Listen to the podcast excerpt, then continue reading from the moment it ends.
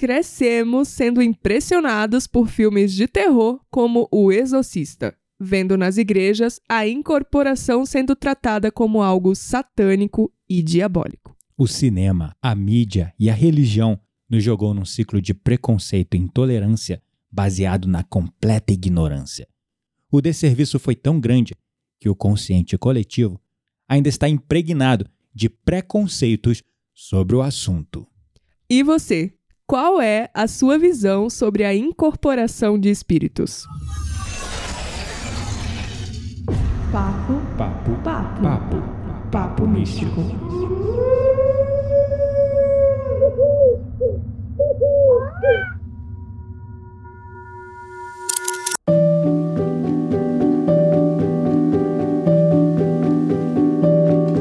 Meu nome é Kitaria Dark e eu acho que a incorporação de espírito é um ato de solidariedade e empatia pelo próximo.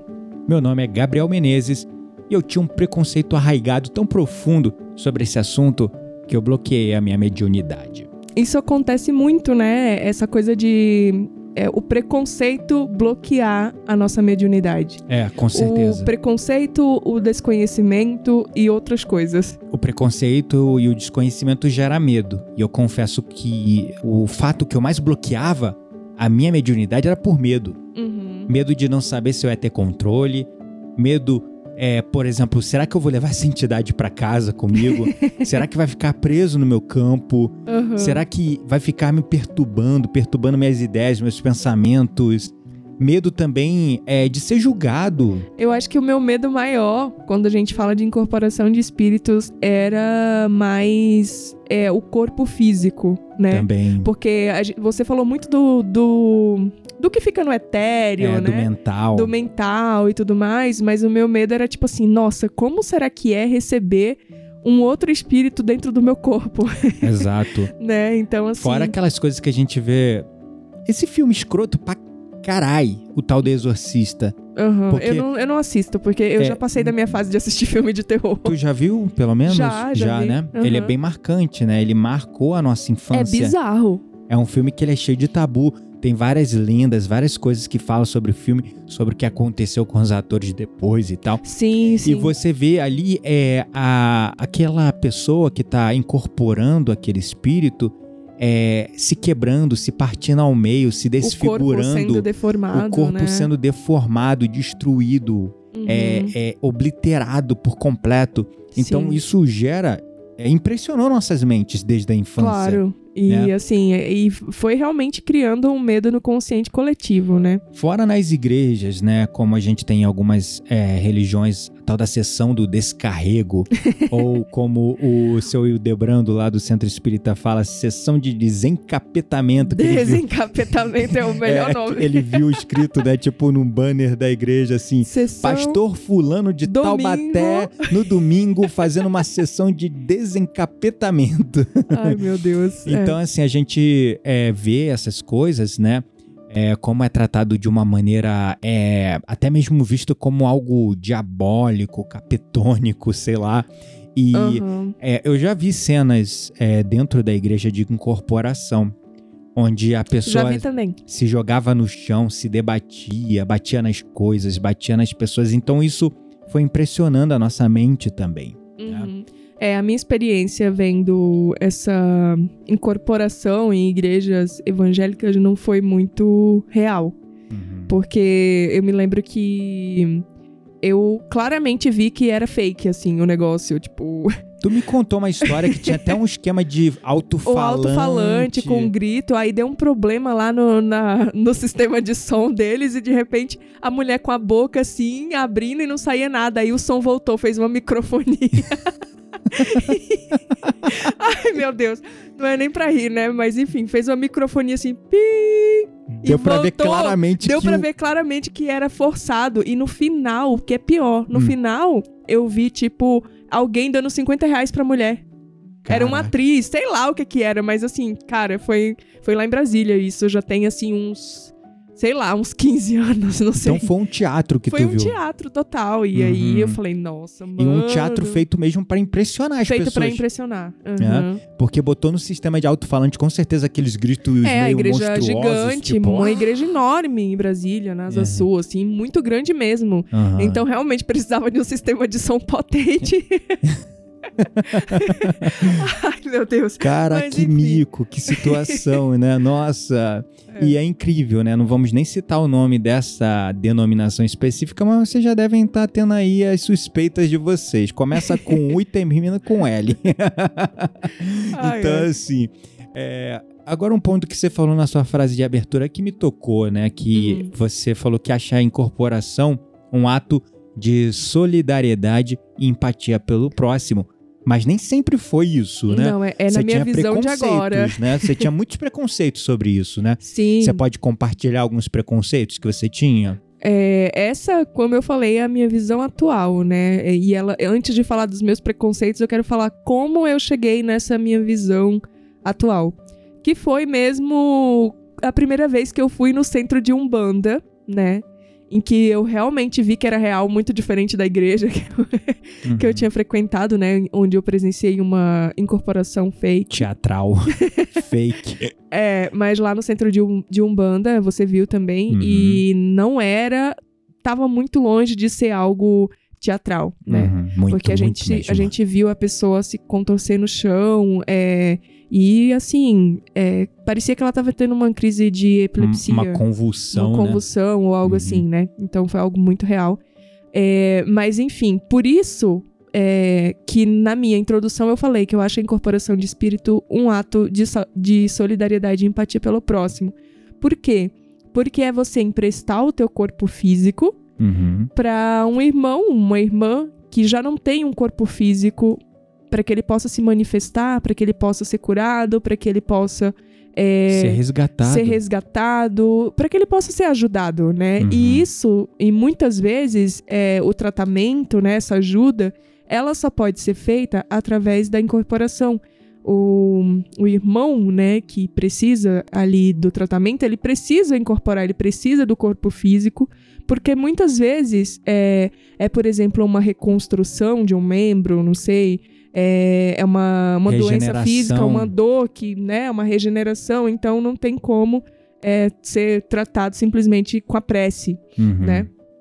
Então, vendo por essa ótica, eu passei a entender a incorporação dessa forma, como um ato de soli- solidariedade, empatia e principalmente também como uma forma de nós médios pagarmos as nossas dívidas, Uhum. né?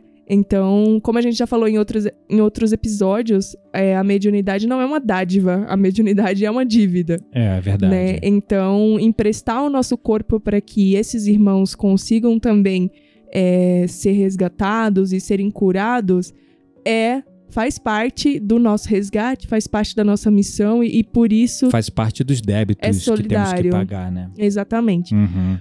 Mas voltando à sua pergunta inicial, sim, eu tinha preconceito e eh, eu acho que muito do meu preconceito era tipo eu achava que era tudo fake assim, porque como eu tive essa experiência na igreja em que eu vi claramente que era teatral, eu não acreditava mesmo assim. Eu, Uhum. nossa, não, não existe isso, sabe? Isso é coisa, sei lá, que o povo inventa aí pra chamar fiéis. Eu Uhum. achava isso. Uhum. Até o dia em que eu eh, conheci a Umbanda Uhum. né?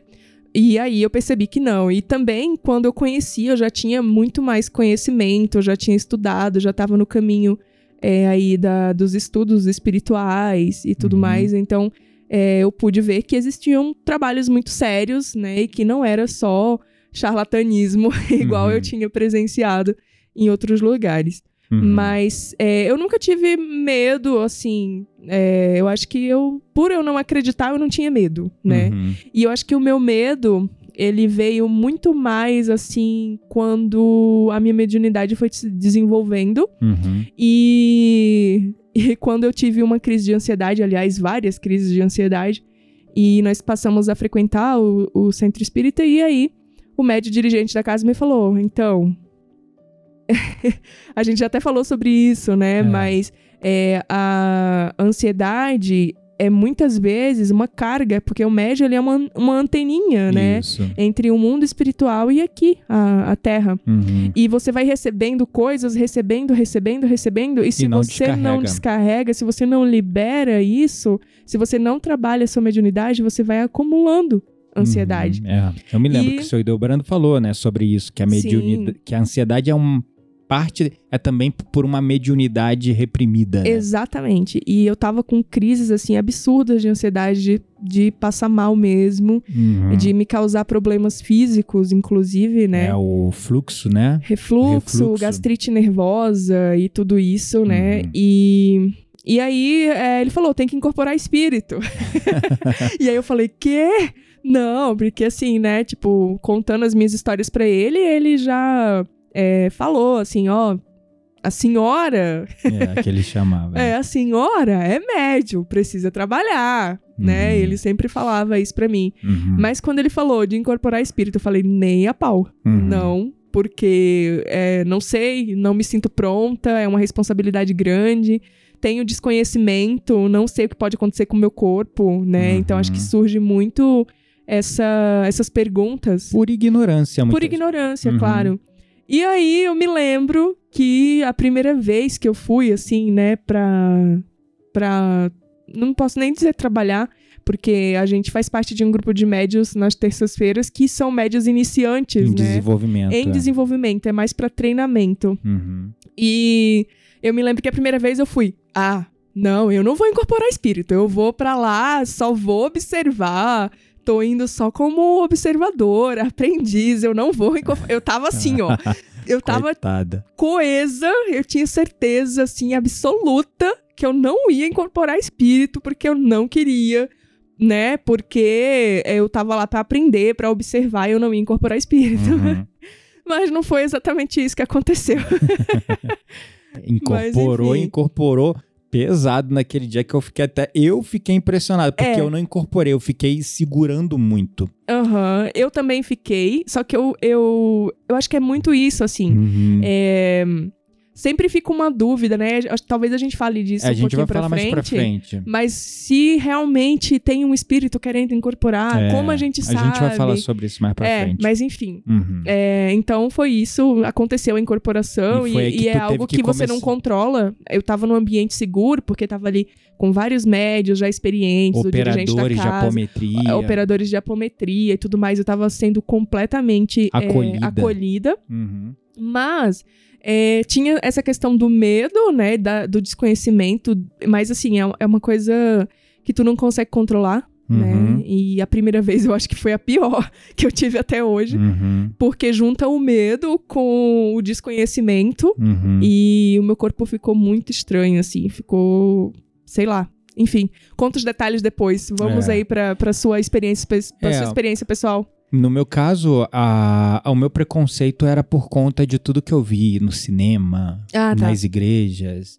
Então eu via a incorporação como algo realmente demoníaco, Uhum. satânico. Claro. Uma coisa que não era. Eu não tinha esse conhecimento que era um irmão nosso infeliz que desencarnou numa condição não muito boa, que ficou aí é, no- na erraticidade Uhum. perambulando e. Eventualmente, quando a gente abre o nosso campo, ele acaba é, incorporando na gente. Mas o mecanismo não é necessariamente o espírito entrando no nosso corpo, a gente vai falar mais pra frente. Uhum. Eu não tinha esse conhecimento. Então, eu achava que se isso acontecesse era porque era de fato lá um, um demônio, né? Entendi. Um, um demônio você não, das você não acreditava, do né? Lúcifer, do diabo, sei lá. Sempre que existia uma incorporação, era sempre o demônio Eu- e nunca um irmão, que pode ser, inclusive, a gente mesmo, quando desencarnar, se É, tornar exato. alguém que precisa, né? Isso. Ou mesmo tem espíritos elevados que também nos, é, Incorporam, nos incorporam. entidades e tudo mais. Exatamente. Uhum. Então eu tinha esse desconhecimento completo. Eu não conhecia nada sobre a Umbanda, o Candomblé também nada. O Candomblé, embora hoje eu estude, entendo, tente entender um pouco de todas as religiões, Candomblé eu ainda tenho minhas ressalvas, mas muita coisa ainda é preconceito. Claro, preciso assim como apro- a Umbanda já foi. É como a Umbanda já foi, eu Aham. preciso também aprender e conhecer um pouco mais sobre o Candomblé, mas assim, continuo na minha jornada de entender todas as religiões com esse olhar é, filosófico mesmo, né? De Uhum. questionamento, de, de curiosidade, de querer entender os mecanismos, de. Sem julgar, né? Sem julgar, exatamente. A palavra é essa, sem julgar, sem criticar. É difícil. Né? Mas aquela nossa primeira experiência na Umbanda, para mim, não foi a primeira. Eu já tinha ido na Umbanda com uma ex-sogra minha. E foi uma situação, assim, que foi até tranquila e foi uhum. até bonita.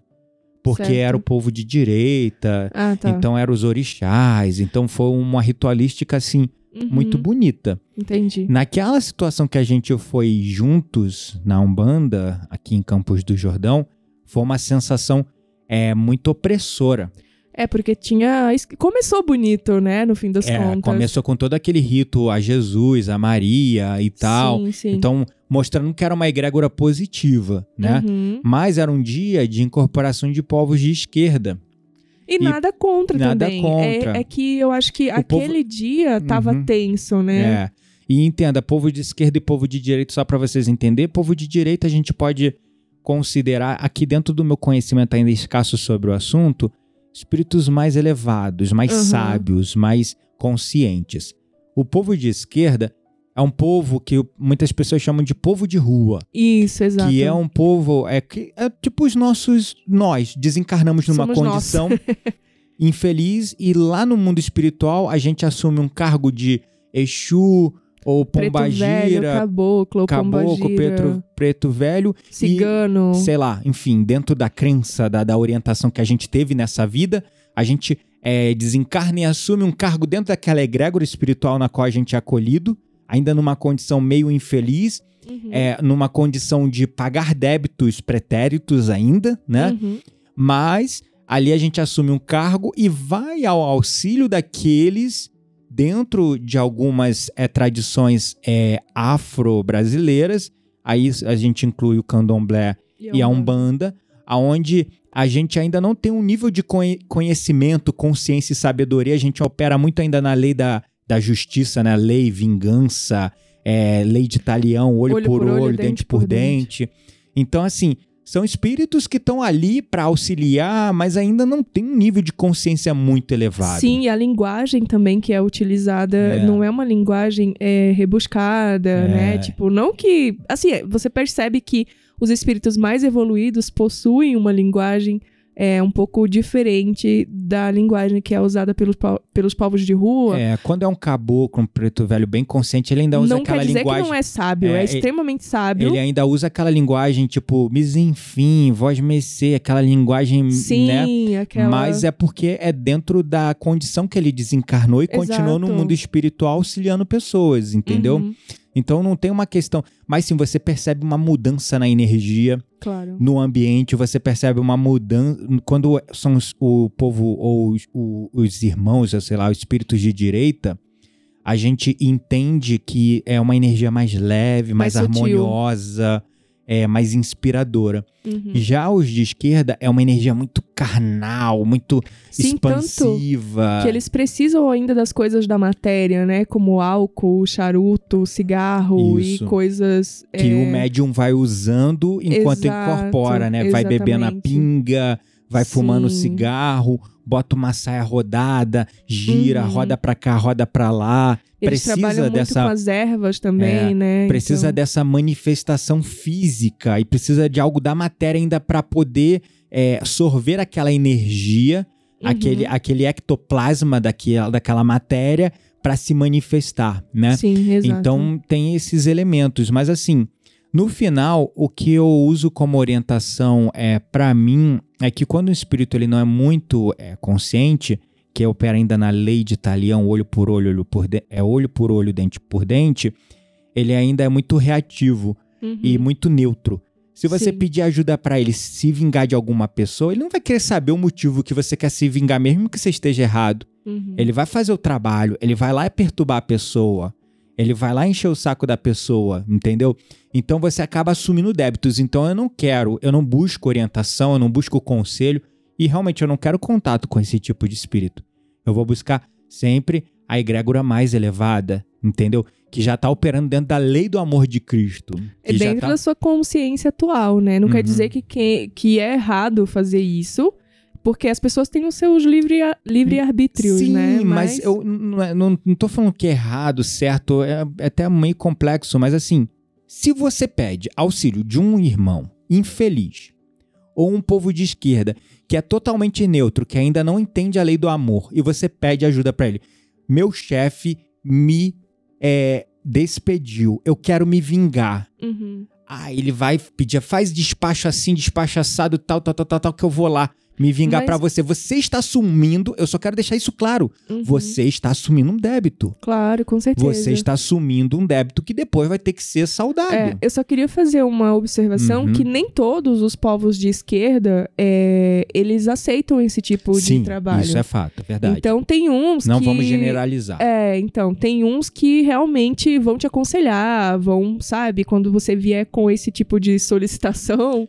É. eles vão dizer que não, que tem outro caminho e tudo mais, vão te Uhum. aconselhar. Vai te, te aconselhar sobre o perdão, sobre Sim, amor. e vai te dar um passe, porque eles fazem muito isso, É, né? Por uhum. exemplo, na Umbanda eles fazem o passe com o charuto, Uhum, sei lá. uhum. É, o caboclo com assovio, né? Isso. Então, tem uns que, que realmente não tem esse tipo de trabalho em que, que interfere no livre, no livre arbítrio dos outros. Uhum. Mas sim, tem outros que, que fazem É. e, e isso é comum, né? Então, assim, só pra gente entender esse grande anátema sobre o que é certo, o que é errado, o que é de esquerda, o que é de direita, é compreender, gente, são irmãos. Pessoas Uhum. como nós, que um dia desencarnaram e continuaram numa condição dentro do mundo astral, do mundo espiritual, que no entendimento, no nível de consciência deles, eles estão ali ajudando as pessoas, Uhum, auxiliando ou fazendo valer alguma lei claro. ou exercendo a justiça.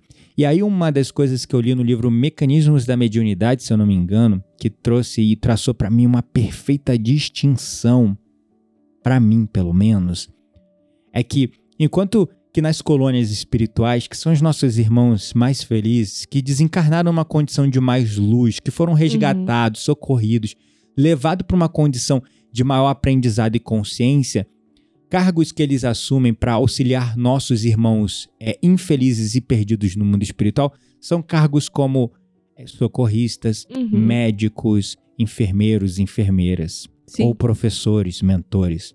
claro. Enquanto que, quando no nível da outra dualidade, aqui ainda dentro de uma condição mais densa, do umbral, onde ainda existem espíritos muito perversos mesmo, os Exus, é, as. Marias Padilhas, bom, Uhum. Pombagiras, Caboclos, Pretos Velhos, etc., eles operam como policiais e xerifes, como é, agentes é, executores da lei, Uhum, entendeu?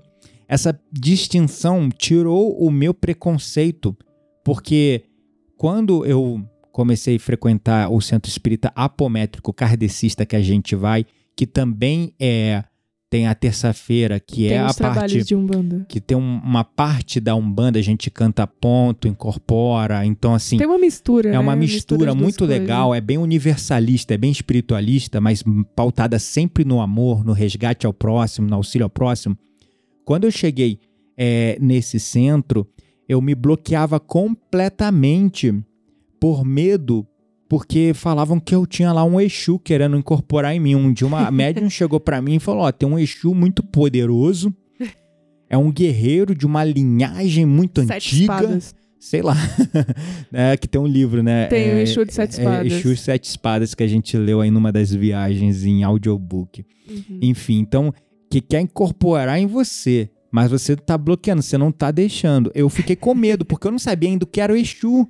Entendeu? Sim, sim, eu não sim, sabia o que, que era isso. Aí eu fui estudar sobre o assunto. Aí quando eu fui estudar sobre o assunto, eu entendi que são seres que estão trabalhando a favor da luz, mas no nível de densidade que eles precisam atuar como é, justiceiros. Como e outra, trabalhando policiais. nas trevas a favor da luz, né? Que é algo Exatamente. importante da gente falar. Exatamente, porque um irmão nosso, como um socorrista, como um médico, como um professor, ele não vai chegar lá, chicotear, aprisionar um espírito muito perverso. Não, Ele não precisa de um policial vai. Uhum. que vai vir botar arma na cara, prender com algema, corrente. Claro, fazendo um comparativo. É uma né? comparativo, tá, gente? Mas assim, só pra vocês entenderem. Então, quando eu entendi que é, os Exus, as pombagiras, é um, são um cargo, não é um nome, não é uma entidade única, é um cargo, né? É uma patente. E essa patente, ela tem, vamos olhar para o nosso mundo, onde a gente tem ali o trabalho essencial dos professores, dos médicos, das enfermeiras, dos socorristas, que vão operar ali dentro de um amor, de um resgate. Mas do outro lado, a gente tem o lado da lei, da justiça, aqueles que executam a lei. Aí você tem os juízes, Uhum. você tem lá o, o delegado, o policial, o militar, o cara que vai lá fazer valer a lei Claro. para espíritos que precisam ser coagidos ou muita, muitas vezes serem aprisionados, presos, é, é, agarrados, entendeu? Então, Uhum. aí eu comecei a entender. E aí meus preconceitos começaram a se quebrar, mas foram muitas leituras, muitos livros para É. compreender isso. Claro, e quanto mais é, você estuda, menos preconceito você tem. Exatamente. Mas afinal, a gente chega num ponto, a gente falou dos nossos preconceitos e a gente acabou se aprofundando porque é uma coisa realmente profunda. E eu Uhum. tava. A Quitéria chegou antes de começar esse episódio e falou: Vamos gravar um episódio de curto, 45 de 45 minutos. Eu falei: Não, amor, esse episódio é muito importante. Porque ainda há muito preconceito sobre o assunto, muita ignorância, muita desinformação sobre o assunto e Incluindo até a nós intolerância. E nós nos incluímos nisso Uhum. porque nós tínhamos e ainda temos um certo claro, nível de medo ou de cagaço, sei lá. Mas é um respeito e a gente está aprendendo cada vez mais. A gente veio compartilhar a nossa experiência ainda incipiente, ainda, digamos, embrionária, porque a gente ainda está Uhum, engatinhando nesse mundo. Mas é legal trazer a nossa experiência, os nossos preconceitos, medos aqui nesse ponto, porque tá tudo muito fresco, borbulhando aqui na gente ainda, né? Sim, com Porque certeza. se a gente levasse muito tempo para trazer esse assunto, a gente já estaria tão ali familiar que a gente Familiarizado, familiarizado com tudo, Uhum. que a gente não ia trazer esse ponto de vista tão fresco assim das nossas quebras de preconceitos que a gente tá com tudo. E vivendo. das nossas experiências, né? É, tem sido uma quebra de paradigma para mim, não sei para você. Sim, com certeza. Mas então me diz aí, o que que é a incorporação, afinal de contas? É uma coisa que eu não sabia e isso foi muito importante para mim também para entender a incorporação. A incorporação é também conhecida como psicofonia, que é um termo utilizado pela doutrina espírita para descrever o ato pelo qual um médium permite, consciente ou inconscientemente, que um espírito se manifeste através de seu corpo e não no seu corpo, através de Uhum, seu Através corpo. do seu corpo, exatamente. Esse ponto é importante. Sim, e eu acho também que é importante a gente falar da incorporação consciente e da inconsciente. É, a gente vai falar mais à frente sobre isso. Ah, porque tá. também é um outro ponto de nosso aprendizado recente, né? Uhum. Que tá bem fresco. E aí, é, quando a gente olha para a crença da reencarnação, né? E a relação disso é com a mediunidade de incorporação, é importante a gente citar aqui que desde os primórdios da antiguidade, a noção de vida após a morte e do processo de reencarnação já estava presente. Os hindus, há mais de 4 mil anos atrás, já acreditavam em vida após a morte e na reencarnação. O Mahabharata, que é o livro sagrado dos hindus, e o livro tibetano dos mortos, já mencionavam estes processos há mais de 4 mil anos atrás. Uhum. Então, não há novidade quando foi publicado o Livro dos Espíritos por Allan Kardec, lá no século XIX, em Paris, na França. O Allan Kardec ele apenas codificou a doutrina na forma de perguntas e respostas mais lógicas e racionais. Mais esclarecedoras. mais também. esclarecedoras também e mais atualizadas para a linguagem atual, vamos dizer assim, né? Uhum. E a diferença entre os tibetanos e os espíritas em relação ao processo de reencarnação está na crença pelos tibetanos no que é no espiritismo nós chamamos de metempsicose.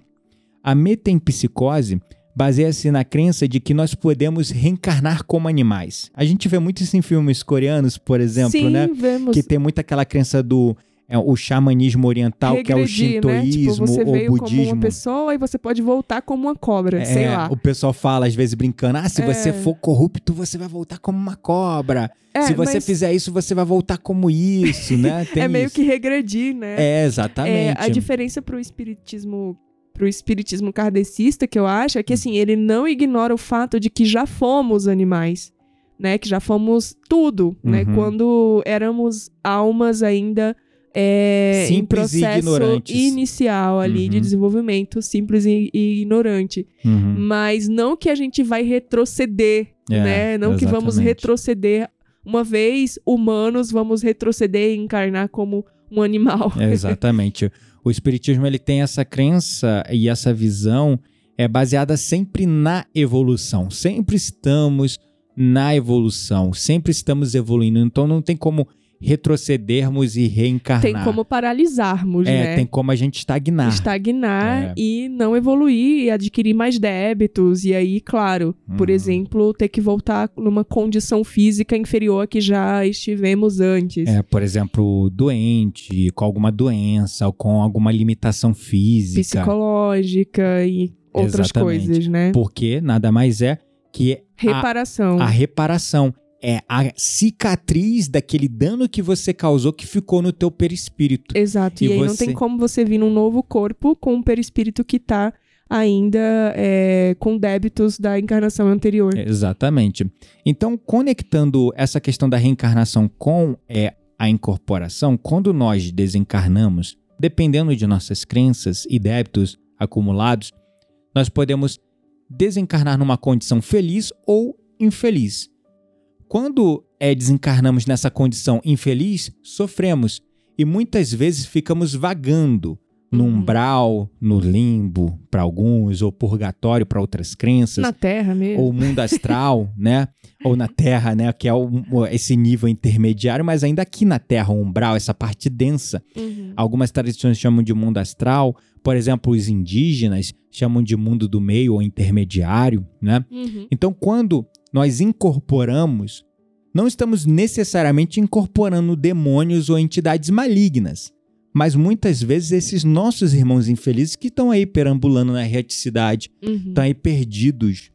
E muitas vezes eles veem a oportunidade, ou damos consciente ou inconscientemente essa permissão para que eles se manifestem através de nós, né?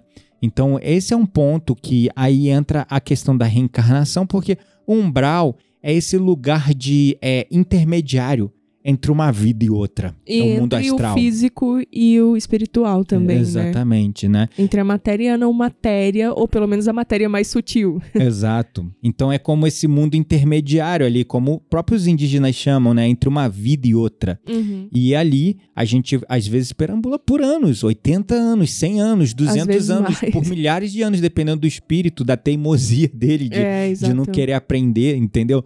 E aí esses espíritos, eles vão assumindo realmente ali no perispírito. Aí eu acho que a, a crença da mente em psicose dos tibetanos, budistas e outros povos xamânicos conversa. Uhum. Porque muitas vezes o perispírito vai tomando a forma, de animais. da sua, é, do seu nível moral. Aí É a- claro. assume a Uhum. forma de animais. O Sim, perispírito, sim, sim. naquela condição ainda desencarnado, né? Claro. E, e- e rondando e, e andando e perambulando. E aí ele vem naquela condição, às vezes ele assume aquela, aquela, aquela imagem porque tem a ver, com- é a afinidade com o nível moral dele E como ele mesmo se enxerga. e como ele mesmo contas. se enxerga, exatamente.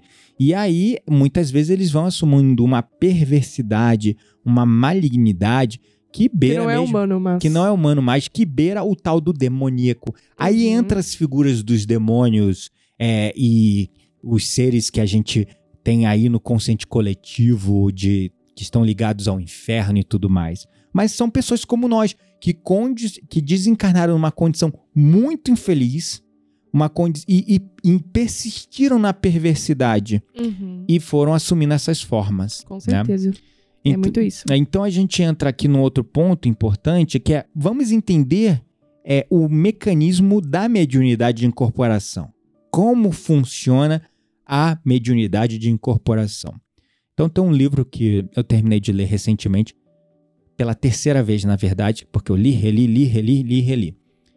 Que é o Mecanismos da Mediunidade do Espírito André Luiz pelo médium Chico Xavier. Uhum. E fala lá que muitos de nós imaginamos que quando é, incorporamos, acontece a entrada de um espírito no nosso corpo, em Uhum. substituição ao nosso espírito. Como se ele tomasse o lugar do O nosso lugar. espírito E o nosso no vai nosso pra corpo. onde, né? E o nosso vai para onde, né? Então, de acordo com os ensinamentos da filosofia kardecista no Livro dos Espíritos, sabemos que isso não é possível. Nós sabemos que o espírito é uma partícula individual, inteligente, que está acoplado a um corpo material. Uhum. E sem este acoplamento, o corpo material padeceria. É o tal do fio de prata que algumas tradições falam. Uhum. Entre o espírito e a matéria existe o que a gente chama de perispírito, a gente acabou de mencionar Sim. que é um corpo fluídico energético que se molda ao corpo material e é como uma ligação entre o espírito e o corpo material. Então, quando você está encarnado, aquele corpo é teu. Só aquela chave do carro liga ele, nenhuma outra chave, Uhum. entende? E os videntes, eles veem o perispírito dos desencarnados que tomou a forma do corpo material. Eles não veem o espírito que é uma energia sem forma específica. Os ditos fantasmas ou assombrações são apenas o perispírito de Uhum. pessoas já desencarnadas que estão nessa erraticidade no umbral e muitos deles ainda não encontraram o seu caminho espiritual. E aí a pergunta é: o espírito entra no corpo ou não? Então, compreendendo a mecânica da mediunidade de incorporação, nós entendemos que não é possível um espírito entrar dentro de um corpo já habitado por um outro espírito. Uhum. O que acontece na mediunidade de incorporação é uma interação entre, Entre o perispírito perispírito. da entidade Uhum. e do E a médium. entidade no médium. Uhum. né? Então, a entidade, através do pensamento, comanda movimentos, pensamentos e palavras nos médiums. E aí sabemos que as entidades, quanto mais evoluídas, são mais difíceis de incorporar em um médium encarnado. Uhum. Pela lei da afinidade vibracional, Claro. quanto mais evoluído o espírito, mais evoluído o ser aqui encarnado tem que ser para poder é, é, incorporá-lo. E quando incorpora, né, no Uhum. caso dessas entidades já com uma- um nível de consciência muito mais evoluído, é uma incorporação muito sutil, Sim. muito assim leve, suave, não tem aquela coisa, né? Tipo, até você sente diferente porque a frequência vibratória é muito distinta Uhum. e é algo que vem mais como telepatia, não tem movimentos do corpo, não Uhum. tem temperatura do corpo mudando e tremedeira e essa coisa toda. É, É. algo muito sutil. É muito, muito suave, muito sutil, né?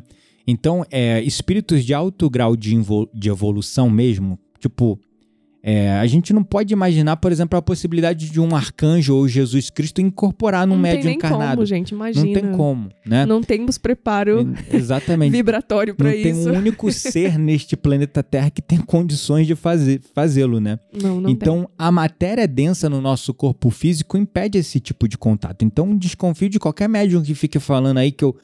Ai, que eu- incorporo São Germán, Jesus Cristo.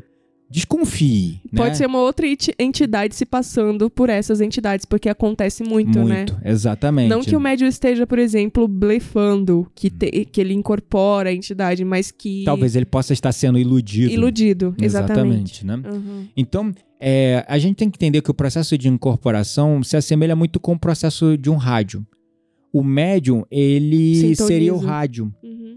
E as vibrações fluídicas emanadas das entidades dos espíritos seriam as ondas eletromagnéticas de um rádio.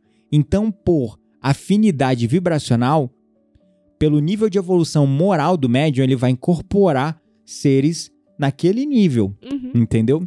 E as ondas mentais emanadas pelos espíritos ou entidades contactantes chegam ao cérebro do médium para que elas sejam processadas e resultem muitas vezes em atividade motora e em pensamentos. Aí a gente vê essas manifestações que o médium começa lá a girar, sai a rodar, ou Uhum. começa a assoviar, ou falar línguas, ou estalar dedo, Uhum. ou fazer outras manifestações diversas, é, posturas, saudações específicas. Por quê? É como um, o, o médium está sendo um rádio que está captando essas ondas eletromagnéticas da entidade. A entidade não está incorporada no corpo. O termo incorporado ele nos leva ao erro, porque dá essa Verdade. noção falsa de que De aquele que tem um espírito no nosso corpo. né? Exatamente, não é. O médium ele está permitindo com que aquelas emanações e vibrações Manifestações, se né? manifestem no Uhum. corpo dele. E aí entra como nós sentimos e experienciamos a, a incorporação na nossa primeira vez. Uhum. Né? Aí em entra outras no- também. em outras também, né? Porque aí tem a, a incorporação consciente e a inconsciente, né? Sim. Então, e... Relata pra gente aí uma, as suas experiências assim diferentes de incorporação para retratar um pouco disso que a gente falou aqui na prática. eu acho que a mais. A mais traumatizante Vai dar mais traumatizante depois para mais sutil. foi a primeira, porque, um, Hum. é, não existia o conhecimento como Hum. deveria existir, né? Eu não estava 100% preparada, nunca tinha feito, nunca tinha é, visto nada, assim, Uhum. parecido. Então, a primeira vez é um pouco assustadora, porque assim, eu lembro que a primeira vez que eu contei no início do episódio, em que eu fui assim, decidida, não, ninguém vai incorporar aqui hoje. eu tava assim, de jeito nenhum, Hum. só vou lá pra assistir. E foi a primeira vez que a gente foi na terça-feira, que é onde trabalham os médios iniciantes, né? Uhum. Então eu tava decidida que não, não ia incorporar ninguém. Isso Eu foi sei- um pouco do teu orgulho aí, né? Porque, tipo Um assim, não pouco. vou deixar aqui alguma qualquer não, coisa não incorporar quero, em não mim, tô né? pronta. Eu tinha muito essa, essa ideia de que não, eu não tô pronta e eu realmente não tava, né? Uhum. É, mas ninguém nunca tá pronto, a verdade é É, essa. é verdade. Quem que vai estar tá pronto pra incorporar espírito, gente? Ninguém, na vida. É verdade. Então, assim, você só vai mesmo. E fui, fui eu, assim. Eu fui pra, pra assistir, pra aprender e tudo mais. Uhum. Chegando lá, sentamos na rodinha, porque lá tem, é, no centro, só pra vocês entenderem, tem primeiro uma leitura, um Uhum. estudo ali de alguma obra é, kardecista, né? A gente E- estava lendo mecanismos da mediunidade, inclusive, do É, Chico exatamente. E aí depois, é, junta todo mundo, assim, que tava participando do, do grupo, Xavier. Uhum. num, num círculo, assim, de cadeiras, né? E, claro, o dirigente também tá ali no meio e os médios mais experientes. É, mas. E aí a gente fica aberto, né? Abre- Abre-se o campo energético, claro, num local preparado pra É. isso. Porque quando você faz a prece de abertura, tu canta o ponto e tu tá naquela egrégora, quem é médium potencializa a Uhum. abertura do campo. Exatamente, É. exatamente. Eu sei que nem tinha aberto ainda, não tinha nem aberto o campo e eu tava vendo aqui atrás é, uma entidade atrás de mim. Mas você vendo assim, Vendo, nitidamente, vendo, vendo. Eu, eu senti a presença e quando eu olhava, eu via metade do corpo dela, assim, com a mão assim no meu ombro. uhum, E aí eu falei, ai, não. Aí eu já pensei, não. eu falei, não, você tá aí, tudo bem, tá ótimo, pode ficar aí, fica à vontade, mas aqui tu não vai entrar. então a primeira muito. coisa foi tu viu. Eu vi, Uhum. mas nem sempre eu vejo. Tá, legal. Mas a primeira vez eu vi. Tá. E aí meu ombro ficou extremamente quente. Eu senti que Aonde era ele botou, essa É. entidade botou a mão? uma mulher. Uhum. Exato. Uhum. Ficou muito quente, muito quente mesmo, assim. Eu falei, nossa, meu ombro tá quente. Quando eu olhei, eu, aí eu senti, né? Quando eu olhei, eu vi. Aí eu já falei, ah, ah, sinto muito, mas aqui não vai incorporar, não. Uhum, Desse jeito, eu conversando telepaticamente. uhum. E a- ela não falou nada, né? Tipo, meio que só riu, assim. E aí, é, beleza. Aí, ok. Começou lá o- a abrir. Isso foi antes de abrir, que eu já tava Uhum, vendo. uhum. Começou a abrir. Eu fui. Lembra que meu ombro tava quente? Tu falando comigo, tá Esquece. quente, não sei o quê. É, e esquece que, de repente, quando abriu, foi o meu corpo inteiro gelado. Mas não é aquele gelado assim de, ah, tava quentinho e ficou na temperatura ambiente. Não, gelado de frio. Não, é aquele gelado que parece que tu entrou dentro do congelador, Caramba. entendeu? Aquele gelado que é, parece que tá até saindo uma, não sei, um suor do corpo, Uhum. não sei explicar direito, né? Uhum. Então ficou, foi ficando tudo muito gelado, muito gelado, não passava. Eu tava até, porque aqui em Campos é frio, né? Eu tava com uma manta, assim, na, na perna e tudo Uhum. mais pra, E pra aquecer. agasalhada, E né? agasalhada, assim, do pé à cabeça. Uhum. E gelado, gelado, gelado. De repente, é, comecei a me tremer. Inteira. É, Uhum. Mas assim, é- não é uma tremedeirinha assim, ai meu Deus, tô arrepiada aqui, olha, tô arrepiada. Uhum. Não, aquela tremedeira muito forte mesmo. E era o corpo inteiro. O meu estômago tremia, tipo, os meus membros tremiam. Uhum. E eu lembro que foi chegando pessoas, assim, perto de mim. Eu, eu lembro de algumas coisas Então e outras você eu ficou não lembro. inconsciente. Eu fiquei consciente em algumas partes e inconsciente em outras, Tá. né? E eu lembro que teve alguém me perguntando assim, qual o seu nome? Qual o seu nome? Eu não lembro, não sei quem, não lembro. Assim, não sabia Uhum. meu nome, sabe? Eu Uhum. lembro que alguém perguntou pra você. Uhum. E eu não sabia. E você falou, mas eu mesma não, não conseguia responder nada, assim. Uhum. E até que uma médium me levantou, assim, porque eu acho que eu tava bloqueando, sabe? Não sei. Foi uma experiência muito louca, assim, a primeira vez. Mas eu lembro que uma médium me levantou, e quando ela me levantou, eu sei que aí eu já não me lembro mais de nada. Pô, exatamente. Então, aí tá um exemplo. Desculpa te cortar, amor. Mas esse detalhe vívido eu preciso colocar em um ponto. Uhum. Foi aí que você começou a mudar a tua aparência, tua cara começou a ficar diferente, tua voz mudou e tu falava com muito ódio, com muita raiva. Uhum. E esse é o ponto que você não lembrava. Esse foi um tipo de incorporação, inconsciente. É, eu não lembro nada. Aí veio todos os médiums ali resgatar um irmão infeliz Sim. que estava ali se manifestando através da mediunidade da Quitéria para Precisava de, precisava de ajuda, ele precisava né? de ajuda. No das contas. No final das contas ele Mas precisava de muitos ajuda. vêm muito rebeldes, assim, né? Esse tipo, não veio. querem ajuda. Esse veio muito rebelde. Uhum. Ele veio muito rebelde. A tua fisionomia mudou. Você ficou é, desfigurada. Tua voz mudou. Eu me lembro que eu fiquei um pouco impressionado. tipo, ai meu Deus do céu. Essa aí não é minha esposa, o que, eu- que eu faço? Eu vou com essa mulher pra casa, se ela incorpora lá em casa também. Aí é os preconceitos, né? São os Não, medos que eu ainda Muito, tinha, né? Muito, muito, assim. Eu sei que essa foi a primeira vez, e assim, eu me lembro que é, eu via vários espíritos, e nesse dia, tipo, de- assim, tenho uma vaga lembrança de que o meu. é, esqueci agora como é que fala a mediunidade. Vidência? A vidência, exatamente. clarividência. A melhor. clarividência, a minha clarividência nesse dia, ela tava muito acentuada. Uhum, Porque eu tava vendo tudo, assim, né? uhum. Eu vi é, macas sendo colocadas assim do lado e espíritos vindo para ser atendido com a perna amputada. Eu vi que estava acontecendo uma, Um reboliço. Um, reboliço. Você viu os socorristas, você viu os espíritos infelizes sendo socorridos. Exatamente, exatamente. Então nesse dia eu tava bem acentuada. Uhum. E o que que acontece? Depois, quando fizeram os trabalhos lá, eu só me lembro que eu tava em pé e ainda eu É, tava veio o operador e começou a fazer os passes, os processos lá pra Sim, resgatar. eu tava com muito frio ainda, muito Uhum. frio, e a minha boca tava muito seca. Então, assim, era uma sede que eu não sabia de onde vinha, e eu Uhum. lembro que até me deram água, né? Tipo. E depois eu, eu fiquei um pouco melhor, e, enfim, foi isso a primeira vez. Uhum. Mas, é. Depois teve uma experiência, amor.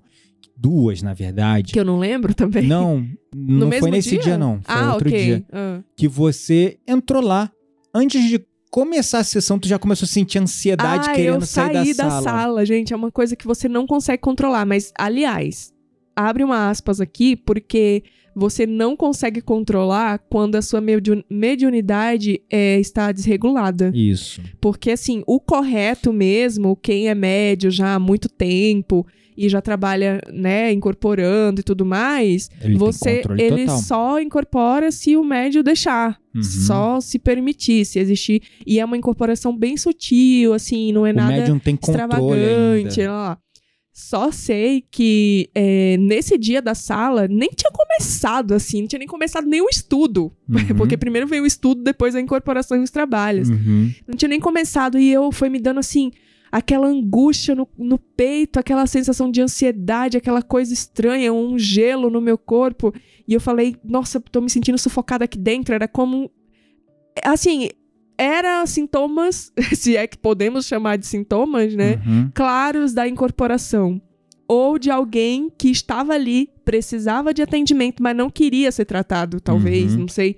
Porque a minha vontade era sair correndo do centro. Uhum. Eu não queria ficar lá dentro, eu queria sair Uhum. e, e ir pra bem longe. E eu lembro que eu saí da sala Uhum. e fui respirar, tomar uma água, fazer uma prece, sei lá, Uhum. porque eu tava sentindo muito isso. E eu lembro que quando eu voltei, ia justo começar o, a incorporação, assim, e o dirigente falou assim: Uai, tipo, onde você tá? Eu falei assim: Ah, vamos começar. Eu falei: Já tá começando aqui antes de começar. então, assim, É. bora, né? Porque afinal de contas, o trem tá feio Mas quando hoje. você começou a perceber que você estava começando a ter controle sobre. Eu acho que, assim, bom, deve ter o quê? Uns três, quatro meses que a gente tá trabalhando, assim, né? Estudando e a incorporação e, e praticando e permitindo que isso aconteça nos nossos corpos, digamos Uhum. assim. É, mas eu acho que foi com o tempo mesmo, Uhum. sabe? Tipo, ficando mais tranquila, com menos medo, Uhum. estudando mais e também tendo mais consciência do processo. Uhum. Porque antes eu ia e eu ficava só assim, entregue pra espiritualidade, me use como quiser, sabe? Aquela, Uhum. aquela história. Agora eu, eu fico realmente aberta, né? É, sendo um canal pra espiritualidade, mas eu tenho con- mais controle do que que vai acontecer, de certo modo. Uhum. Tipo assim, eu permito que venha, mas eu não permito que faça algazarra, sabe? Uhum. Não permito que, sei lá, que grite, eu não permito, sei lá. Uhum. Eu, eu também fico me, me perguntando, e aí é- são questões muito duais, Uhum. porque eu fico me perguntando se realmente o espírito não precisa daquilo, sabe? Sei Uhum. lá, porque no nível de consciência dele, talvez às vezes ele, precise. precisa gritar, às vezes É, ele precisa de Então é meio que confuso e, e o que que você deixa, o que que você não deixa, sabe? Uhum. Mas eu entendo que nós temos o Pelo nosso estudo que a gente tem feito, a gente sabe que não precisa fazer algazarra, gritar, nem nada. É, Sim, não, não precisa. Não. Mas assim, às vezes é o nível de consciência, né? Então É. não permitir ele ser quem ele é no momento. É. Mas é porque tem que ter uma ordem também, É, né? Os, os trabalhos funcionarem É. e não impressionar as pessoas e tudo É. mais. Então, tem isso. Uhum. Mas, assim, falando um pouquinho de experiências já mais. é, Conscientes? conscientes, e aí que eu, eu comecei. E eu acho que uma coisa importante também foi fazer o curso de apometria. Uhum. Porque no curso de apometria a gente tem muito conhecimento, né, do que que a gente tá vendo, de como que a gente deve relatar isso pro operador da apometria. Uhum. E aí, é claro, é um trabalho em conjunto. Uhum. Mas eu comecei a. É igual o seu, o seu Ideobrando fala, né? Gente, vocês podem estar vendo o cão para manga, um jumento, sei lá. Não importa o que você tá vendo no fim das contas, fale o que você está vendo, É. né? Ou seja, não há julgamento. Ele criou um ambiente seguro criou pra um você. ambiente seguro para você contar exatamente o que você tá vendo sem preconceitos, Uhum. né? Então não importa o que é que você tá vendo, a gente vai trazer para perto, vai analisar, às vezes o que você tá vendo tem uma outra coisa por trás e você Uhum. não sabe, né? Uhum. Então, é, eu acho que essa segurança também de poder contar o que a gente tá vendo sem preconceito é algo muito importante Uhum. e me deixa mais tranquila também para relatar Uhum. e para trazer a experiência E pra, aí, quando você trabalho. começa a ver as sincronicidades, porque aí você rela... é uma para... teu, teu ego tenta controlar a experiência. Sim. Tu vê uma parada muito bizarra, igual quando tu viu um, um disco voador no meio da sala. aí é muito bizarro. No aí você... centro da aí- sala. É no centro da sala. Aí você pensa, não vou falar. Eu, nossa, porque tu pensa que é coisa do teu vou falar. ego, que é coisa da tua mente, tu que tá criando, aí rola um processo de dúvida, Sim, de muito. Aí você relata. Aí outra pessoa viu também e relata. Aí, pra, tu, caraca, pronto, É, agora tá o é viagem de eu, né? confirmação. Então, às vezes, se ninguém fala, às vezes a outra pessoa também tá a mesma coisa. Ah, tô vendo um disco voador, mas não vou contar, sabe? É, exatamente. E aí, enfim, teve uma coisa que eu vi que eu falei, gente, não faz o menor sentido. Eu vou ficar bem aqui na minha, não vou falar nada. Uhum. E, e aí, só que aí, quando eu não falo, eu fico vendo o negócio e não desaparece Fica na minha frente. martelando na Fica cabeça. lá martelando. E, gente, olha o que que eu vi. Era tipo assim, parecia uma- um monte de cama de um orfanato ou de um hospital, com Hum. um chão assim muito úmido, os lençóis azul clarinho, mas muito inóspito assim, Sujo. né? muito sujo, Abandonado. abandonado. E tinha assim ganchos, parecia um açougue junto, assim, tinha ganchos de carne pendurado. Uhum. Como? Como você vê isso? E você, como é que você conta uma coisa dessa, né? Uhum. E aí eu me lembro que eu contei e eu olhava pro ambiente, eu não via nenhum ser, eu via só a imagem. Uhum. Não tinha nenhuma entidade, não tinha nenhum irmão precisando de auxílio, ou pelo menos se tinha, eu não via. Uhum. E aí eu me lembro que eu, quando eu contei, aí eu não lembro que se era você, se era outro operador que falou assim: Foi ah, o filho do seu Hildebrando. ah, tá. E ele falou assim, e aí eu tava consciente, claro, né? E ele falou assim: é, faz um scanner, assim, vê se você consegue enxergar se tem algum irmão nesse ambiente e tal. E aí eu lembro que eu. é, Porque assim, inicialmente não tava vendo ninguém, né? Uhum.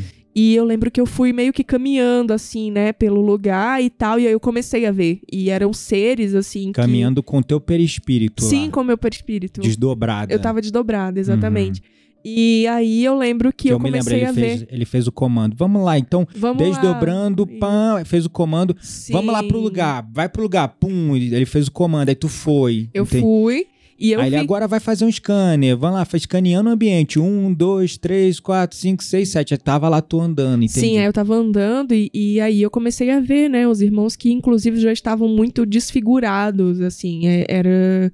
é, já não tinha tanto expressões humanas, ou eram expressões humanas já muito desgastadas, né? Uhum. Tipo, Eram as perispíritos que assumiram a condição Sim. moral ali, né? Estavam imagem. ali há muito tempo naquele ambiente. E aí fomos lá resgatando, resgatando, né? Que a apometria tem isso. A Aí gente vai lá e colocaram trabalha. escada, botaram um tubo de luz e começa a puxar, começaram a iluminar resgatar. o ambiente e a co-criar esse ambiente mais limpo, né, mais agradável e a construir jardins de flores e enfim, né, e mudar completamente a energia. E eu me lembro que depois de resgatar os irmãos, ele fez um comando pra transformar aquele lugar num local No- de apoio, num Exato. hospital de, de apoio. Ele resgatou os irmãos que precisavam de auxílio, né, resgatou todos Uhum. e depois começou a transformar o ambiente. Né? Uhum. E, e aí, é, você, deve, você que tá ouvindo a gente deve estar pensando assim, gente, mas que viagem. né? Então, tá tudo bem, relaxa. Mas é, é energia, É né? energia. É tudo plasmado com energia. é. A gente tá muito acostumado a acreditar só na matéria, só no que é palpável Uhum. aqui, mas a gente tem que entender que existem existem outras dimensões com matéria muito mais sutil e que você cria as coisas com o seu pensamento Uhum. e com comandos de energia. E É, a apometria é muito isso. Então, é só pra explicar o, é, o que, que a gente tá É como o fazendo. seu Hildebrando fala, é, nós somos um, um turbilhão energético Regido E- pela consciência. regido pela consciência. E a matéria é energia densificada. Uhum. É, energia é igual, é, é, E é igual a mc ao quadrado, como dizia Sim, Einstein, né? Energia Teoria- igual a massa. Exatamente, que é a teoria da relatividade. Então, é como nossa energia é, é como a, a, energia, a matéria é energia Condensada. condensada, imagina quanta energia um corpo físico guarda. Precisa. É, exato. Então, quando a gente faz comando com o corpo físico na condição de encarnado, o poder de impacto que a gente causa no mundo espiritual é muito grande. Uhum. Porque o nosso corpo é pura energia densificada. É Exato. muita energia. E é nesse que, princípio que segundo baseia, a né? apometria lá no livro do. É, caraca, esqueci o nome. Do Dr. Be- Bezerra, de Bezerra de Menezes. Uhum. É, a energia de um. Ele fez cálculos físicos. A energia de um corpo físico é capaz de alimentar uma cidade grande como Porto Alegre Uhum. durante 22 anos, se eu não me engano. Agora me fugiu.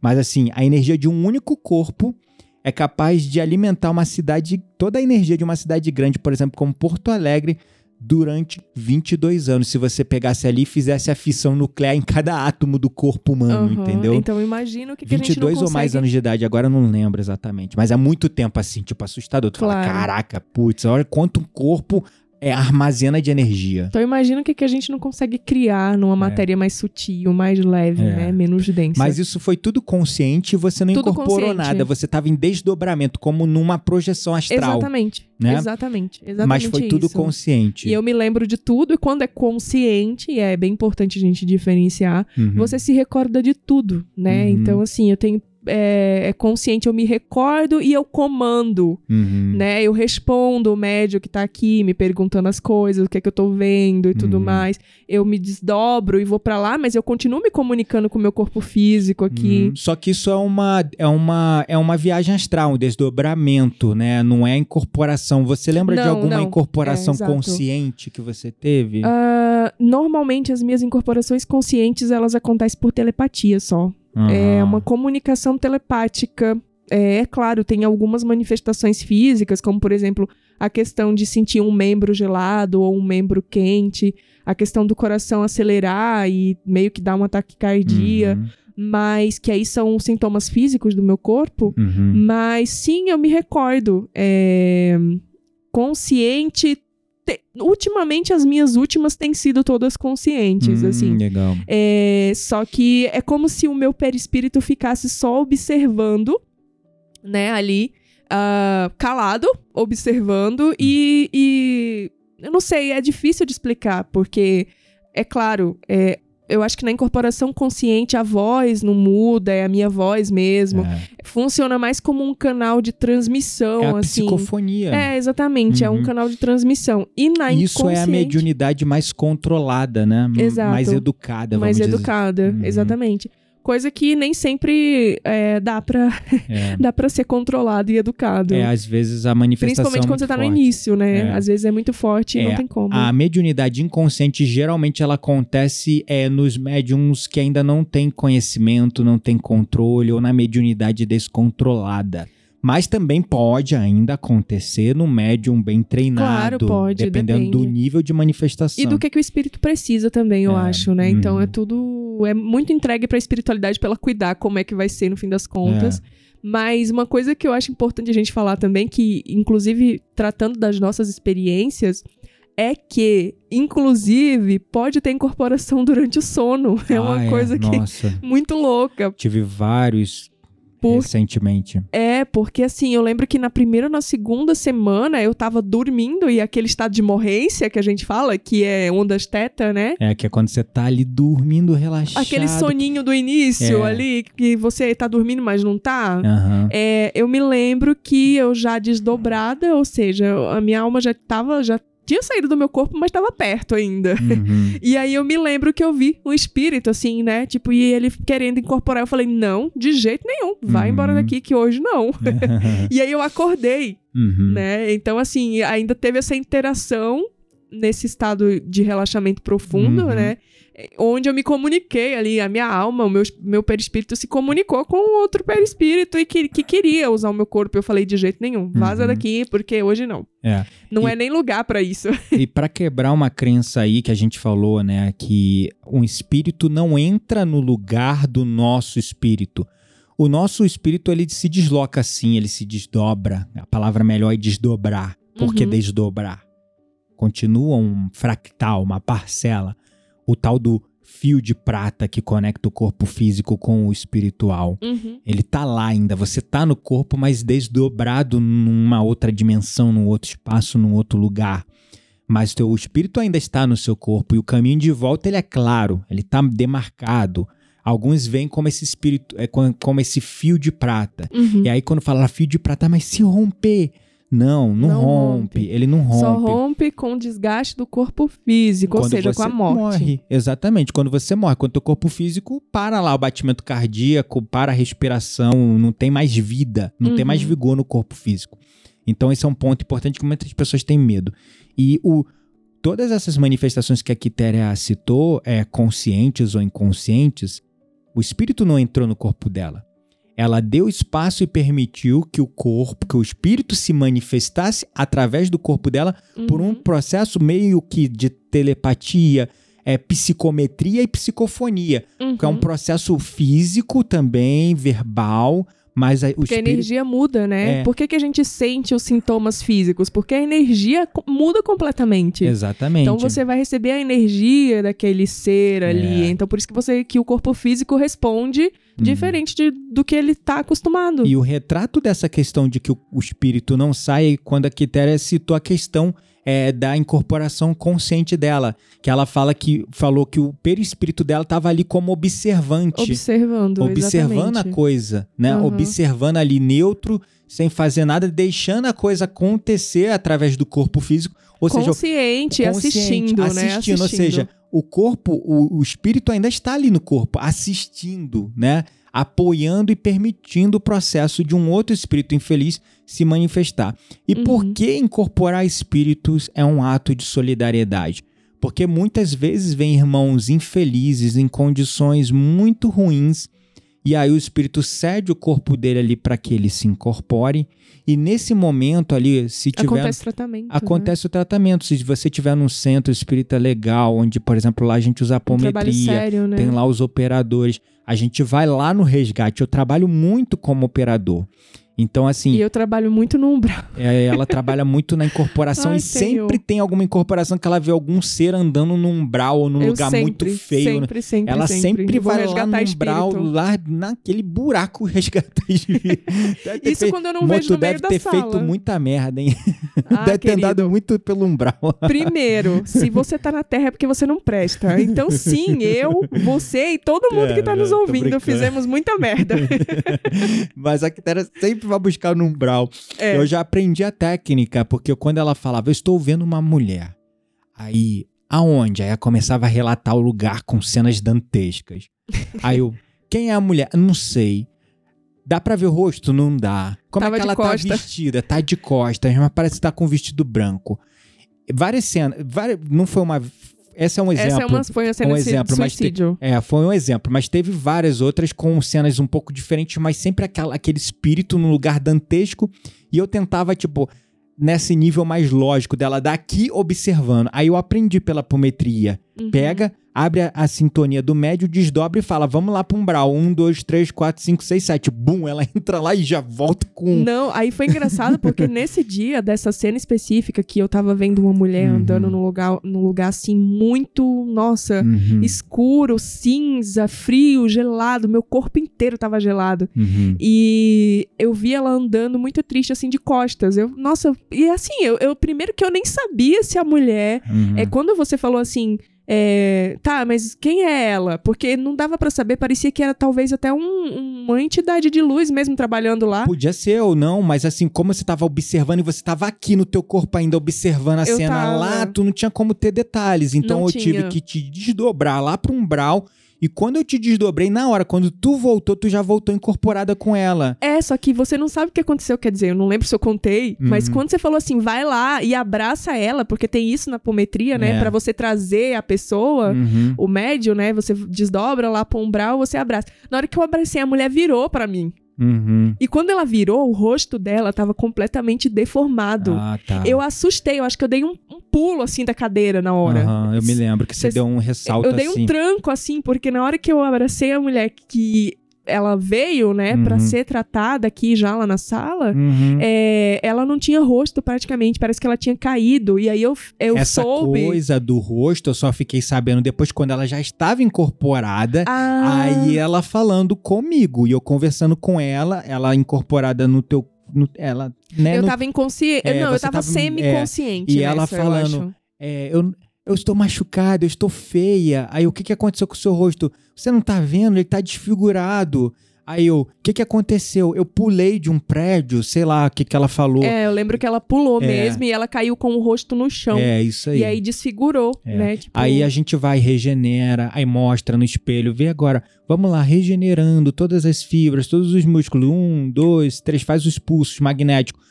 Agora olha pro espelho, olha como é que tá seu, o seu rosto, tá, é, tá retransformado. Aí a gente faz, faz a quebra também é, é, da- das, das, memórias, memórias, despolarizar né? as memórias. Despolariza as memórias, né? Que ela, ah, mas eu não sou digna de ser resgatada, eu não mereço, porque ela ainda tava Com a presa nas memórias de suicídio. culpa. Uhum. Aí a gente despolariza a memória, aí depois chama os irmãos, aí faz o resgate, aí vem os socorristas e leva. E É. muitas vezes, o, é, dependendo do nível de desenvolvimento do operador, se ele for clarividente, ele vê essas coisas ou sente. Eu sinto, eu não vejo. Uhum. É, se eu vejo, eu vejo muito blurry, muito. Como é que fala? Embaçado, só forma, só silhueta, sabe? E eu lembro que eu fiquei ainda vendo essa. Não sei se é porque foi muito chocante, mas eu fiquei ainda vendo uns dois dias a mulher. É, porque impressionou a imagem. Mas não Ai, era ela. Jesus. Aí que entra também a, a ignorância. Não tô falando que você foi não, ignorante. não né? era mulher, É. era eu que fiquei impressionada. É, eu fiquei imagem. lembrando ainda durante os É. dois dias da cena, entendeu? É, isso é natural, pode acontecer. Como você vê uma cena de terror num filme que aquilo te impressiona. É, exatamente. né? Então, é, a minha experiência, esse episódio é, é, ele já tá finalizando, gente, mas realmente eu, a gente quer fazer a coisa mais completa possível, porque tem muito preconceito.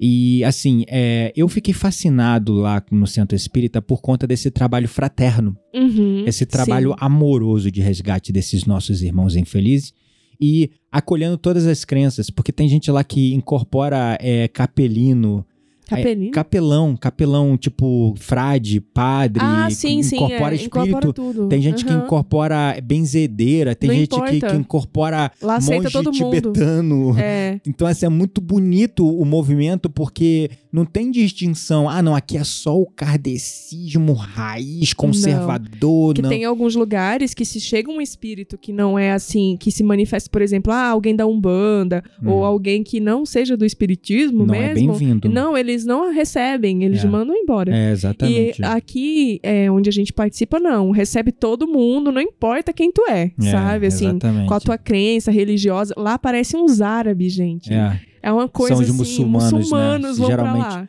São, mas eles não vão na condição de, resga de Não. resgatar nada, nem de ajudar. Eles vão lá pra atrapalhar mesmo. Alguns vai só. Eu vi da última vez, tinha Hum. três na porta, aquelas. Uhum. Tinha três na porta que foi pra aprender. Olha, Tava só ouvindo. mas eu, eu me lembro que um deles incorporou em algum médio, ele tava ali pra aprender, pra desdizer. Ah, tá. tipo, pra não sei, só sei que prejudicar tava o trabalho. ouvindo.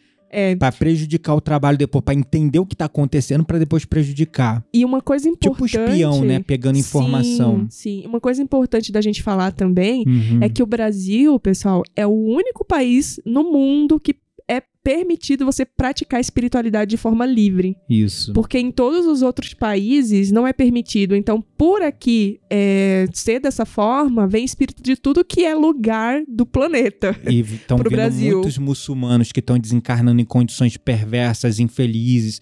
Muitos é querendo se vingar e eles vêm pra cá, hora pra atrapalhar, hora pra ser resgatado, né? É, e uma coisa importante também, agora você falando isso, eu me lembrei de uma das minhas experiências de incorporação, que eu Hum. incorporei um- um- uma pessoa Uhum. que tinha sofrido um ataque de bomba e a barriga dela foi completamente comprometida. Uhum. Assim, tipo, a- não sei, a explosão da bomba Uhum. é, deformou os órgãos aqui da região do abdômen. Uhum. E eu senti uma dor queimando, assim, no meu. Uhum. Foi, um, foi uma incorporação que não tinha como ser suave, Uhum. sabe? Eu senti realmente a dor do espírito. Ele ainda tava sentindo a dor. E, e sabe aquela coisa queimando, assim, na minha barriga? Uhum. Enfim, é, lá, algumas vezes já, já se manifestaram bastante espíritos, assim, É. que trabalham com.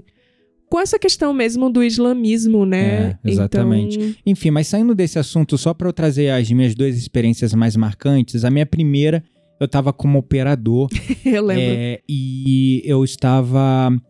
Estavam atendendo no centro da sala um dos nossos irmãos lá que trabalham no socorro. Ele trabalha no passe, eu não lembro é o Luiz, agora eu não lembro o nome, o segundo nome dele. E ele estava lá no meio recebendo um atendimento.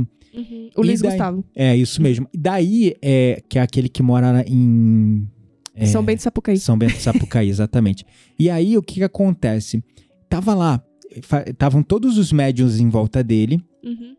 X operadores, acho que uns três ou quatro operadores, e começou ali, né, uma incorporação depois ali de um processo né, inicial, começou a incorporação de vários espíritos que estavam agregados num Na- trabalho Ah, tá. de magia Uhum. negra que No foi, campo feito, energético dele, né? que foi feito contra ele. Uhum.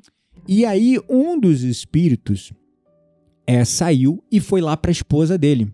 Uhum. E aí eu tava lá, aí eu fui com o outro operador, também Luiz, só que aquele do cabelinho branco, né, barba branca. E aí eu fui lá é, e comecei, acho que é Luiz Eduardo, comecei a fazer o atendimento nela. E ela falando, ai me ajuda, eu tô sentindo uma ansiedade, uma angústia, uma coisa. Nem E tava incorporada. Não estava incorporada. Uhum. Aí o Luiz. É, Deu Luiz, comando. Luiz Gustavo, Luiz. Ah, é tanto Luiz lá, tem uns três. Aí ele foi e, tent- e- e tentou é, fazer ela incorporar, só que ela não é médium. Ou se é médium, não tá desenvolvida. Ela tava ali só acompanhando o marido e ela não, não Uhum. fez apometria, não tá trabalhando, não tá desenvolvendo a mediunidade dela. E ali, ou, ou tá bloqueando, não sei, né? Depende também da pessoa, porque eu bloqueei por muito tempo. Sim. Aí o Luiz fez o comando lá pra desdobrar e o espírito não anexou nela. Ai, anexou em você. Não. Aí, Ah. nesse momento, eu já tava com conhecimento, já tinha estudado, já tava me permitindo, a palavra é essa, porque Uhum. antes, quando eu sentia algo querendo eh, se manifestar, é, era, eu me sentia, tipo, querendo oprimir a experiência. Uhum. Como se tivesse alguém assim Bloquear mesmo. do outro lado da porta tentando entrar e eu travando a porta e segurando lá e a pessoa empurrando do outro lado eu segurando e não Sim. deixava. E eu falava, não vai e não ia mesmo. Aham. A gente tem esse controle. Eu Tem. entendo, por ser muito lógico e racional, eu percebo que eu tenho muito controle. Aí, para eu conseguir é, incorporar, eu preciso abrir mão do controle.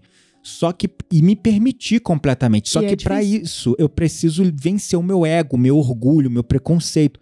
E aí eu fui vencendo com conhecimento, com informação, com aprendizado, com estudo. Uhum. E aí eu nesse dia eu estava aberto mesmo. Estava aberto. Falei assim, se tiver que ser, vai ser. Estou aqui, eis-me aqui. Nesse momento que ele tentou sintonizar ela com o espírito e não aconteceu nada, eu vi um ser agarrado no pescoço dela, mas eu não vejo com detalhes, tá? Uhum. Eu vi, tipo, uma silhueta escura. Ah, tá. Só a silhueta. Aham. Tipo, como agarrado, igual mochila, assim, no, no- Sei, com os braços, sei. assim, abra- em volta do pescoço da pessoa por trás, assim, Ah, agarrado nas costas dela. E nisso que eu vi, eu falei assim, tipo assim, foi muito rápido. Vem pra cá. É, eu deixei, eu falei. Eu, Pra eu, sair dela, você é, permitiu que viesse pra é, você. eu sintonizei. Mas foi Entendi. tipo telepatia. Sim, mas é porque muito dali ele saiu das costas dela, mas ele. O que eu, me lembro que eu via ele com uma silhueta escura num espaço, num cantinho esquerdo na minha mente. Hum, entendi. E o que ele falava Uhum. vinha como Mensagens. mensagem.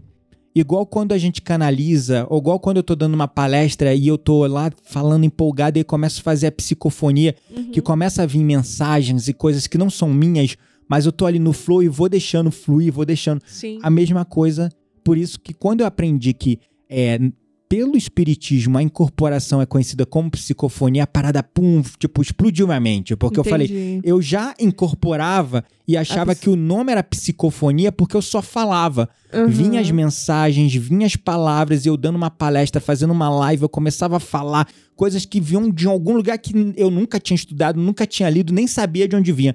Mas Claro. vinha de uma sabedoria muito profunda e eu deixava fluir, Uhum. né? E quando nessa situação foi parecido, mas eu vi o ser assim à esquerda. E aí eu deixava ele falar por mim. Uhum. Mas eu falava, e foi meio um processo ali de vencer o ego também, porque por Mas um foi mo- consciente ou inconsciente? foi totalmente consciente Ah, tá. e tão consciente que em alguns momentos eu me sentia meio como um impostor. Ah, eu, eu sei, isso ficava- acontece muito. Eu ficava pensando, isso será que é meu? Me- Será que gente isso é um pensamento meu?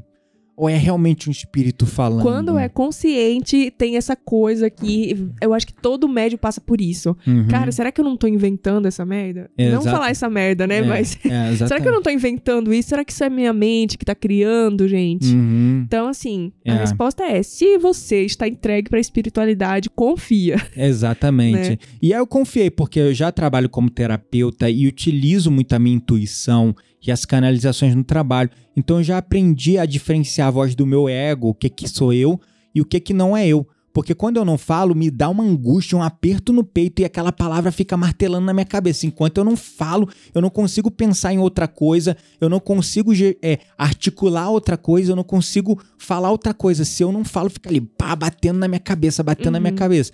Então ali eu deixei. E foi uma minha primeira incorporação. A segunda é, foi também consciente, só que teve uma manifestação física. Uhum. Do nada, quando começou a abrir os trabalhos, eu comecei a sentir uma fome, que eu não sabia que fome era aquela. muita fome, muita Uhum. fome, muita fome, muita fome. E aí veio um espírito, eu totalmente consciente, deixei ele incorporar, n- nem incorporar porque é muito... te- Deixou pra ele mim- vir, né? Deixei ele vir. É muito, pra mim, é muito telepático a parada. Eu não sei descrever. E aí é, eu senti mais fome ainda no meu corpo quando ele veio. E aí ele começou a falar: tô com fome, tô com fome, Ah, eu lembro, eu tô vi com daí. E aí veio o operador e começou lá a fazer os trabalhos e Eu tal. não tava incorporada nessa É, hora, então eu lembro. é. Porque eu me lembro que, inclusive, é, quando você. Eu tava vendo alguém aqui, eu ia, eu ia chamar pra você me ajudar como operador. E Hum. quando eu olhei pra você, você tava incorporado. Falei, puta merda, não, não vai dar agora não, segura aí. Enfim, então aqui estão os nossos relatos. Tem muita coisa ainda, mas assim, a gente tentou é, trazer alguns conceitos, quebrar alguns paradigmas, desmistificar algumas coisas que as pessoas têm, principalmente medos e inseguranças. e também trazer o nosso relato pessoal, né? Até vívido, Uhum. mas aqui tem muitos outros relatos de incorporação. eu tenho, acho que foi só três ou quatro que eu incorporei. É que você trabalha mais como operador, É, né? eu trabalho mais como operador e todas as minhas incorporações foram muito conscientes. A ponto de algumas eu até achar assim, caramba, putz, será que eu tô inventando isso? É, isso meio- acontece demais. meio Inclusive, eu já falei impostor. sobre isso. Falei É. sobre isso quando a gente se reúne lá, todo mundo junto. Gente, vocês passam por isso, todo mundo passa por isso, de achar que é impostor, de que, tá, que é a mente da gente que tá criando. É, exatamente. Mas, então é enfim. o exercício, né? Um treinamento. Por isso que a mediunidade não se desenvolve. A palavra desenvolver não é a mais certa para isso. É se educar. Uhum. E a palavra incorporação, ela também nos leva à falha de. de, de, é, a De falha de achar que- interpretação, de achar Uhum. que a parada incorpora e entra no nosso corpo, quando não, né? É uma psicofonia. A gente está permitindo que um espírito Se se, manifeste e se se comunique através do nosso corpo. É, é Então, conceitual. é isso. Espero que tenha ficado claro. Você quer deixar alguma mensagem final? Não, acho que a gente já falou bastante e, bom, é... Não, tá ok, vamos lá, deixa uma mensagem final. É, trabalhem a sua mediunidade, né? Porque todos nós somos, mé- somos médios, todos nós somos devedores. é, verdade. Estamos na Terra é porque não prestamos, é um fato. verdade. E se você fala assim, ah, não, eu não sou médium. Não, querido, desculpa, mas você não estudou o suficiente ainda para despertar os seus trabalhos mediúnicos. verdade. É sobre isso. Falta consciência, ou talvez você tenha medo, ou talvez você não queira mesmo. preconceito. Você tenha preconceito. Ou orgulho, porque eu me lembro que pra mim era muito orgulho. Como assim eu vou deixar um ser entrar no meu corpo? Que história é essa? Meu corpo, minhas regras. Ninguém vai entrar aqui no meu corpinho por ignorância, mas também por orgulho, né? Então Uhum. é, é muito isso. Quando você vai aprendendo, vai estudando, vai se educando, você percebe que é muito diferente do que é aquilo que a gente viu no filme, né? E você até relatou um, um fato lá da primeira vez que a gente foi na Umbanda que a menina caiu e começou a se contorcer. Uhum. As pessoas ficam muito impressionadas quando acontecem essas É, cenas. Eu Nós fiquei. ficamos.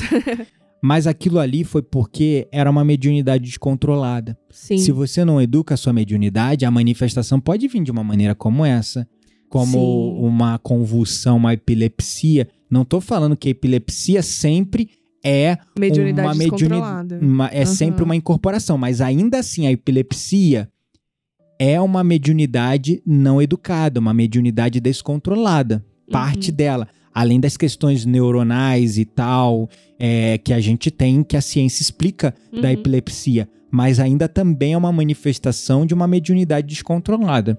Então, fica essa mensagem final aí pra vocês. Esse foi o nosso episódio aí que bateu o recorde de mais longo de todos, né? Realmente. Mas acho Uma hora que e vinte. eu acho que é o mínimo que a gente pode prestar de serviço para a sociedade para quebrar todos esses Os preconceitos e também até pagar alguns débitos. Acho que esse, nesse episódio a gente tá pagando vários débitos aqui, inclusive, né? É, e se expondo, É, enfim. exatamente. como sempre nesse Como podcast. sempre.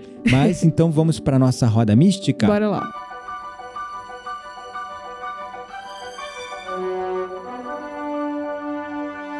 Chegou a hora da nossa roda mística. Segura a brisa, queremos indicar livros, sites, perfis, séries, filmes. Tudo isso para alimentar as suas conversas mais profundas com aquelas pessoas que realmente valem a pena. E aí? Chegamos na nossa roda mística. O que a gente vai Chegamos. indicar hoje na roda mística? Eu vou deixar a dica pra você. Ah, é? Eu vou deixar a dica pra você contar, porque é só uma, né? Porque pra dar tempo do povo ver tudo que a gente já indicou. Uhum. É, a dica de hoje é, é engraçado porque a gente viu esse filme recentemente. Nós vimos recentemente, mas é um filme super antigo. Se eu não me engano, de 84, 89, não Por lembro aí. agora. Mas, Por aí. gente, deixa eu falar um negócio pra vocês. Não tem filme que explica melhor a doutrina espírita É verdade. e os processos, assim, de mediunidade e vida depois da morte, né? É. E incorporação do que esse. É. Qual é o filme? Que é o famoso Ghost, né? O famoso Ghost, aquele mesmo antigão, sabe? É Sim. com aquele cara, é Patrick Swayze e a Demi Moore. Não sei o nome dos atores, É, mas... Patrick Mas é Swayze faz o, o principal, a Demi Moore também, né? É o casal de, de, de, de, ah, personagens principais. Sim. E conta a história de um homem que desencarnou numa Ele é condição assassinado, né? é, infeliz, ele é assassinado. Foi de uma maneira muito repentina. E ele o continua espírito dele acompanhando. fica acompanhando a noiva. É, exatamente, fica acompanhando a noiva dele. E aí, nesse meio tempo, o espírito conhece uma o médium. Conhece, uma, uma médium, é, conhece. Assim, É muito né, legal. gente? Vejam. É, Só vejam. E assim, é engraçado porque é um filme que é clássico. Eu me lembro de ter visto. Só mas que hoje você vi... a vê com uma consciência completamente diferente do que você viu há, sei lá, 20 anos atrás. 20, putz, 30 e poucos anos atrás, ah, né? então é, mas você Porque- tinha quantos anos quando Pô, viu o filme? esse- Quatro? Ah, Talvez é sete? porque aquele filme que às vezes você via na. Ele dava Sessão na da sessão da tarde. Nossa. Entendeu? Ele dava na sessão da tarde, se eu não me engano. Se não dava na sessão da tarde, dava naquela sessão é, da Globo, temperatura máxima, um negócio Eu assim. não me recordava de ter visto esse filme. É porque ele é depois de você. Ele é antes de você ter nascido. Ele é de Ah. 85, 86. Eu nasci em Ah, 85, tá, você é, nasceu em eu não tinha 88. Uhum. Entendeu? Eu me lembro de ter visto esse filme na TV Globo, mas assim, eu era muito criança pra lembrar de detalhes ou de ter qualquer conhecimento que eu tenho sobre o espiritismo que eu tenho hoje, sobre o mundo espiritual. E aí, quando eu vi esse filme, vendo todos os processos ali, cara. Inclusive, é de um processo que a gente chama é, do espiritismo ali muito no mecanismos da mediunidade que eu citei várias vezes nesse episódio do, do espírito André Luiz pelo médium Chico Xavier, é, que é a questão do como é que é o nome? É materialismo, Uhum. que Ah, é sim. quando o espírito ele consegue exercer algum poder sobre, a matéria.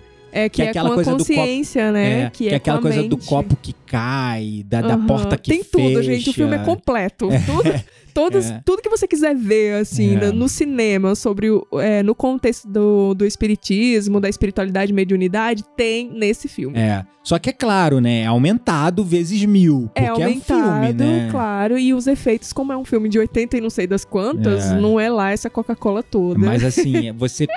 a- a- os elementos, as coisas que acontecem, os fenômenos ali conversa muito com o que a gente aprende nos mecanismos da mediunidade do, do Chico Xavier e dentro das leituras espíritas. Então, fica essa dica. Famoso filme lá da década de 80, Ghost, né? Com tem no Patrick- YouTube. Tem no YouTube, foi pelo YouTube que a gente assistiu. Uhum. Dá pra alugar, se eu não me engano, pelo YouTube, que é com o Patrick Swayze e a Demi Moore. Olha esse filme agora, assiste esse filme com uma nova ótica. Aí você, Você vai, ver o tanto de aprendizado. vai ver você vários Nossa, aprendizados, É assim que é. acontece. coisas." Exatamente. Então fica essa dica aí pra vocês. E é claro, não deixe de nos avaliar com cinco estrelinhas aqui o nosso podcast. Semana passada a gente soltou mais um episódio da saga Origens Cósmicas. É um novo canal de podcast por Papo Místico Podcast, produzido pela gente, só que focado num tema pra separar melhor as coisas, Apartado, né? apartado. Que é esse tema que pra mim é muito fascinante, da ufologia, da, da arqueologia e tal. A gente pode e vai trazer também temas aqui no, no Papo Místico sobre isso. Se já não trouxemos, vamos trazer. Mas ainda assim criamos um canal é, separado para contar uma saga. Uma saga das nossas verdadeiras origens cósmicas. Porque afinal também temos a nossa origem e a nossa origem ela é cósmica. É isso aí. Gratidão à palavra a todos por ter nos acompanhado até aqui neste episódio completíssimo. E compartilhem ele, por favor, né? Para outras pessoas que estão aprendendo sobre o assunto. É isso aí. Um beijo no coração e até o próximo episódio. Tchau, tchau.